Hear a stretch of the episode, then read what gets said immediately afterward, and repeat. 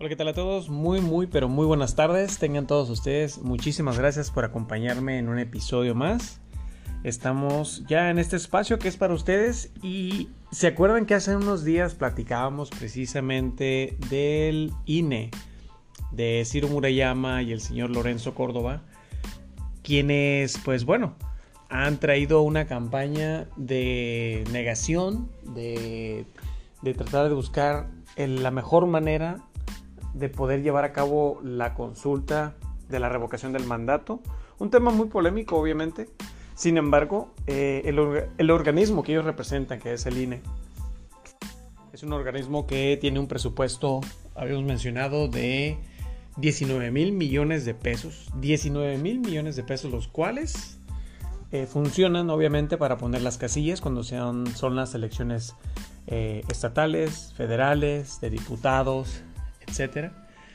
Y que, pues bueno, a pesar de que tienen esta gran cantidad de dinero y de, tener la posibilidad de buscar estrategias económicas que les ayuden a amortiguar o a llevar una mejor administración de ese capital, que al final del día es dinero del, erario, es dinero de nuestros impuestos, eh, pues bueno, ellos han estado en una negativa de que es imposible, así eh, categóricamente dicen que es imposible poder llevar a cabo la revocación del mandato en esa consulta que se planea hacer este 10 de abril, este próximo 10 de abril, y que pues bueno, ha sido un tema de mucha controversia, un tema en el que ha habido eh, muchas disputas de los partidos que están en contra de la nueva administración y los partidos que están a favor, obviamente, porque hay, hay coalición eh, con algunos de ellos.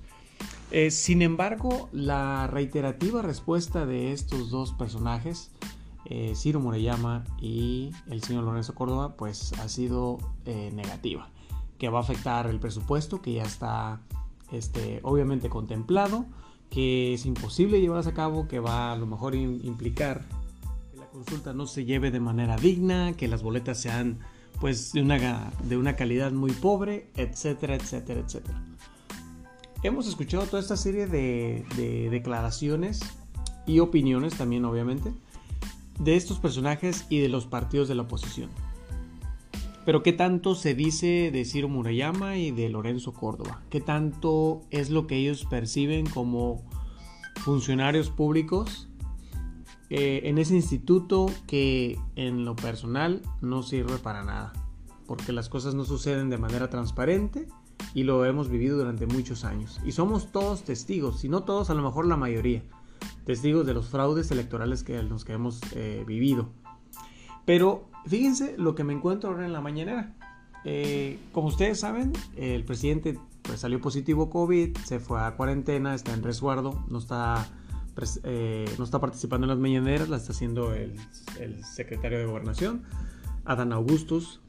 Y el día de ahora le hacen unos comentarios, unas declaraciones, este, un reportero que es muy interesante escuchar porque afortunadamente, digo, entre lo malo y lo bueno, lo bueno que hace este reportero al hacer, al hacer la exposición de Sir Moreyama y Lorenzo Córdoba es que podemos conocer ciertos privilegios eh, que ellos tienen y podemos darnos cuenta cómo es que hay suficiente dinero como para que ellos tengan los salarios que tienen y ahorita en un momento los vamos a escuchar. Y esto es para que realmente sepamos qué clase de personas están representando eh, ese instituto que debe de ser un instituto eh, de transparencia, un instituto que represente la, voz y el voto de nosotros y que pues eh, como dije durante muchos años hemos vivido fraudes electorales. Pero vamos a escucharlo porque es muy interesante y ahorita continuamos con más comentarios ahí en la en convención, en la jornada notarial que se inaugura dentro de 20 minutos. Eh, secretario de Gobernación, eh, Adán Augusto López, soy su servidor Carlos Pozos, eh, reportero de la Molécula Oficial y columnista de la revista Petróleo y Energía. Buenos días a la secretaria y buenos días a quienes nos ven y nos escuchan y a los compañeros. Mi primera pregunta, señor secretario, secretario, ayer el ejemplo del periodismo honesto, veraz y con mucha credibilidad de Joaquín López, vocero del neoliberalismo, en los micrófonos de Radio Fórmula, le forzó a Lorenzo Córdoba a responder la pregunta que la ofensiva en contra del INE la encabeza el presidente de México. Lorenzo Córdoba le responde que lo que se quiere es eh, que el INE maltrate a sus trabajadores y que el INE no se dobla. Eh, señor secretario, ¿sabía usted que Lorenzo Córdoba y 10 consejeros se dieron un aguinaldazo de más de medio millón de pesos hace tan solo 15 días? ¿Sabe usted que Lorenzo Córdoba tiene 11 asesores y cuatro de ellos ganan 104.885 pesos cada uno?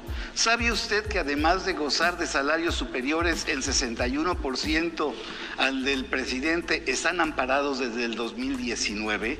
¿Sabe usted que gozan de otros beneficios como la prima vacacional, seguro de vida institucional, pago de defunción, de, eh, seguro de gastos médicos que usted acaba de mencionar, eh, seguro de separación individual, gastos para alimentación? ¿Sabe usted que en el 2020 ejercieron 3 millones 33 mil pesos para bocadillos, galletas, refrescos, pago de estacionamiento y lavado de automóviles? Eh, con esta información eh, eh, también quiero agregarle que, pues como se dijo ayer aquí, no tienen solo dos eh, fideicomisos, mantenían tres fideicomisos en secreto que tienen más de 1.353 millones de pesos para utilizarlos para el retiro voluntario, entre otras cosas. Y así aseguran que no tienen dinero para realizar el primer ejercicio histórico de la democracia participativa en México Señor secretario, ¿qué opina al saber estas cifras y conocer de esta sintuicidad, dispendio, opacidad con la que operan los árbitros del IDE? Bueno, ya nosotros lo hemos dicho, con el ejercicio que se presentó el día de ayer, no estamos afectando a la plantilla laboral de los trabajadores, no se afecta a la base trabajadora. Se proponen, entre otras cosas, eh, la cancelación, por ejemplo, de los seguros de separación o de y el de gastos médicos mayores y el de separación individualizado. Se propone que haya un ajuste de acuerdo a la política de austeridad en cuanto a los emolumentos de los altos funcionarios públicos. No estamos nosotros diciendo que se cancelen, las prestaciones a las que por ley tiene derecho cualquier este, funcionario, cualquier este, trabajador, a su aguinaldo, por ejemplo. Entonces, eh, no les estamos diciendo, por ejemplo, que no acudan en caso de ser necesario recibir atención médica al ISTE, lo que les estamos proponiendo o respetuosamente sugiriendo derivado de ese estudio, pues es que adopten medidas de autoridad este, republicana, que se suspenda, por ejemplo, parte del gasto que ellos tenían programado, ahí creo que son 800 millones de pesos para construcción de, de algunas áreas que ahora pues no son necesarias, que se suspenda ese bono por participar o por trabajar los días de la elección. Es eso lo que nosotros hicimos, revisar el presupuesto del INE y opinar respecto de eh, dónde creemos que se pueden obtener hasta prácticamente 3 mil millones de pesos de recursos para complementar la... Eh, el, proceso de revocación de mandato y que esta jornada se pueda eh, llevar a cabo. Nosotros estamos seguros que se va a llevar la jornada de revocación a cabo porque pues es una obligación legal y constitucional que tienen este, los consejeros. Y en todo caso, bueno, pues esto no es un asunto nada más de autoridad jurídica o autoridad política, tiene que haber también en el ejercicio de nuestras funciones, el funcionario público debe de tener sobre todo autoridad moral y, tenemos que cumplirle a los ciudadanos. Y hay esa campaña eh, que señala Joaquín López eh, por parte del presidente en contra del INE? No, no, no hay ni por parte del presidente ni por parte del gobierno federal. Lo que hay es claridad en nuestros planteamientos. Debe de llevarse a cabo la jornada de revocación de mandato. Hasta este momento pues se ha venido desarrollando en los términos en los que legalmente está obligado el instituto en las etapas del procedimiento y eh, pues simple y sencillamente hicimos ese ejercicio en ánimo de colaborar y de resolver las inquietudes que se han dado en el seno del Instituto Electoral eh, solicitando eh, más este, recursos.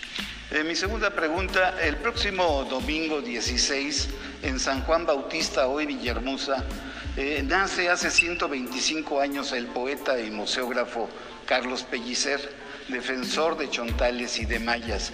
Mi pregunta es sobre nuestros hermanos indígenas, quienes fueron los más olvidados y los vejados en toda la historia neoliberal. Por ello me permito aludir a John Ackerman y a Florence Toussaint, expertos en comunicación y periodismo, y lo dicho en un programa de TV UNAM, en donde se planteó que hace cuatro años todavía las televisoras dictaban los términos de información en Palacio Nacional, así como que hoy por hoy en los medios digitales no se tiene una legislación eh, con sus límites. ¿Sabe usted que en materia de estaciones de radio para los indígenas hay cuatro concesiones y televisión, señor secretario, no existe una televisión para indígenas. En el sexenio de Enrique Peña Nieto le renovaron las concesiones a los propietarios de radio, eh, a los privados, hasta el 2024, torciendo la ley bajo el argumento te renuevo la concesión siempre y cuando la pidas un año antes de la décima parte del término de la concesión. ¿Y qué cree? Que así sucedió. Y las cifras hablan por sí solas. Hay 466 estaciones de radio en uso, eh, de uso comercial, 34 de uso público, eh, hay 95 de uso social, 51 solo comunitarias y solo cuatro radios indígenas, estaciones de radio indígena. La pregunta es, señor secretario, eh, como están las fuerzas políticas en esta legislatura del Congreso, ¿se puede retomar la idea de una contrarreforma este, a la ley estructural de Enrique Peña Nieto de Telecomunicaciones y Radiodifusión del 2014? Porque sin duda, pues solo se privilegia lo privado sobre lo público. Bueno, primero decir que efectivamente el domingo es un aniversario, el 125 aniversario del nacimiento, del natalicio del poeta de América, de Carlos Pellicer Cámara. Y respecto a los indígenas, alguna vez Pellicer eh, dijo que si manteníamos tratando de olvidar, de hacer menos, de no apoyar, de no intentar sacar de la marginación eh, a los indígenas, que eran los, unos de los olvidados de este país, a propósito de la inauguración de un pequeño establecimiento apícola, dijo que ni con toda la miel del mundo se aliviaría la amargura de nuestros olvidados los indígenas, más o menos así dijo. Y este gobierno federal, pues si algo tiene es ocuparse de los que de los olvidados de siempre, de los que históricamente construyeron este país, pero que han sido este, vejados, los que hicieron posible este México, y promovemos, entre otras cosas, la integración de las comunidades, de los indígenas, a, este, a un universo pleno de, derechos a los que incluso se les, se les negaba. Y respecto a lo que habla de las concesiones, pues parte de la tarea que el gobierno federal ha hecho es rescatar estaciones indígenas. En Tabasco, cuando menos, se han rescatado dos. La, la que era tradicional, la radio Chantal, que estuvo cerrada como por 15 años y ahora otra que está en el municipio de Tenosique, que igual tenía más de 10 años cerrada, en Chiapas, en Oaxaca, se ha estado fortaleciendo eso. conozco la inquietud respecto a la posibilidad de alguna reforma a la ley de telecomunicaciones. Hemos estado trabajando, hay un grupo de trabajo ya para ello y analizando la posibilidad de eh, proponer una iniciativa para adecuar la ley y generar más oportunidades en ese sentido a, los indígenas y a las comunidades olvidadas del país. Ahora sí. Bueno, ya la segunda parte pues está hablando más de los indígenas, quienes pues en cierto modo han sido olvidados, pero pues que son raíces de nuestra historia. Eh, pero aquí también lo que se tocaba al inicio es ese tema, el tema del INE, el tema del señor Ciro Murayama y Lorenzo Córdoba. Eh, se comenta y se dice que se dieron un aguinaldo de más de 500 millones de pesos. Fíjense, entre esos dos tipos, más de 500 mil pesos. Eh, hace apenas dos semanas, una semana, dos semanas. Y pues estamos hablando de que por lo menos cada uno de ellos agarró 250 mil pesos de puro aguinaldo. Eh, tiene el señor Lorenzo Córdoba 11 asesores y de esos 11 asesores 4 ganan más de 104 mil pesos eh, mensuales. Eh, y tienen muchas prestaciones, muchas prestaciones que por, por, trabajar como servidores públicos las tienen y que es la prima vacacional, el pago de derechos, este, de seguro de vida institucional, pago del seguro médico, gastos médicos, eh, gastos alimenticios. Tienen, tienen una serie de prestaciones exorbitantes. Los, los montos que se manejan son exorbitantes. Y lo que decía este, el reportero, apenas el año pasado, hace dos años, perdón, el en, el, 2020, ellos gastaron más de 3.333 millones de pesos. ¿Y en qué se lo gastaron? Se lo gastaron en bocadillos, en galletas, en refrescos, en estacionamiento. Una cantidad exorbitante para ese tipo de eh, eventos o, reuniones que probablemente tuvieron. Además, tienen y cuentan con eh, unos fideicomisos que tienen un valor de 1.300 millones de pesos. O sea, pónganse a pensar en esa cantidad, 1.300 millones de pesos en fideicomisos. Aparte de que todos ellos están amparados, eh, pues obviamente el amparo es para que no les quiten nada de lo que ya tienen. Y ahí es donde vamos. Allí es la parte que tenemos que revisar nosotros como ciudadanos, nosotros como contribuyentes de los impuestos. ¿Por qué nuestros impuestos tienen que estar eh, entre, tienen que ser entregados a estos servidores públicos, a estos nefastos, como les digo a veces también, eh, quienes pues están obteniendo los mejores, las mejores prestaciones, están aprovechándose de la posición que tienen y es inaceptable que tanto dinero esté simplemente eh, asignado para estas dos personas es, inaceptable, honestamente. Ahora si bien, como ya dijo eh, el secretario de Gobernación, eh, la propuesta que ellos hicieron al INE para que con esa cantidad de dinero que ellos ya tienen en el presupuesto, haciendo una revisión y opinando en ciertos recursos que no requieren de tanto dinero, eh, cuidando que obviamente este, todo esté de manera pues cubierta eh, hay por lo menos un presupuesto, parte de ese presupuesto, alrededor de 3 mil millones de pesos que se pueden aprovechar, que se pueden ahorrar. Y ahí es donde entra esa parte, obviamente, de lo que es la austeridad, de lo que el gobierno estaba tratando de, pues tal vez inculcar en estos otros organismos, en estas, con estas otras eh, personas que pertenecen a los partidos opuestos o a otras instituciones que no están a favor de la, administración eh, que está actualmente. Pero sí es una muestra de cómo si hay una intención de querer hacer las cosas bien, entonces estas sugerencias que, el gobierno hace para que el INE pueda llevar a cabo la consulta ciudadana o bien su propio presupuesto este, se utilice de manera eficaz, eh, ¿por qué estas dos personas tienen que decir que no? ¿Por qué dicen que es un ataque directo del, del presidente hacia el INE? Y que es, una acción arbitraria que no van a permitir que, pues, que se modifique.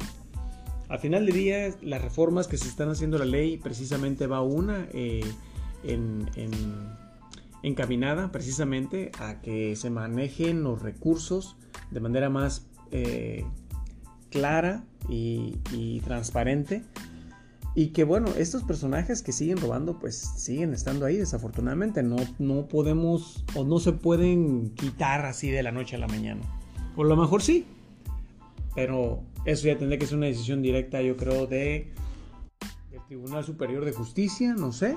Eh, pero todo eso se tiene que revisar bien. Y yo creo que lo importante aquí es que el presupuesto que se tiene asignado en las diferentes dependencias, en los diferentes institutos u organizaciones, se usen de manera efectiva y que sean para beneficio, obviamente de todos.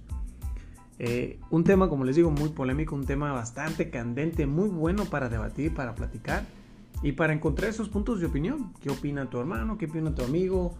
Este, eh, en qué parte de, esa, de ese hartazgo que tenemos muchos se encuentran los demás. Cómo están las personas que a lo mejor están en la oposición o si no en la oposición en un punto en el que no quieren eh, ni al nuevo gobierno ni a lo que estaba el pasado. Pero pues tiene que haber una media tiene que haber una manera en que se, se, se dé una divergencia, divergencia en la que encontremos una solución que pueda realmente ayudar al país y que pues esta bola de nefastos, esta bola de ratas y animales, pues no sigan haciendo de las suyas, porque desafortunadamente nuestro país pues sigue padeciendo muchas cosas y ahorita con la pandemia que aún no podemos salir de ella, no solamente nosotros, todo el mundo, pero sigue pegando los estragos, sigue trayendo muchas mermas, eh, siguen habiendo más rebrotes y desafortunadamente se está saliendo de control hasta cierto punto, entonces esperemos que no pase a más. Pero yo les dejo de tarea analizar ese punto del INE, de los, los privilegios y las prestaciones que tienen estos eh, fulanos, Ciro Murayama y el señor Lorenzo Córdoba. Hagan sus propias deducciones, hagan sus propias, propias opiniones.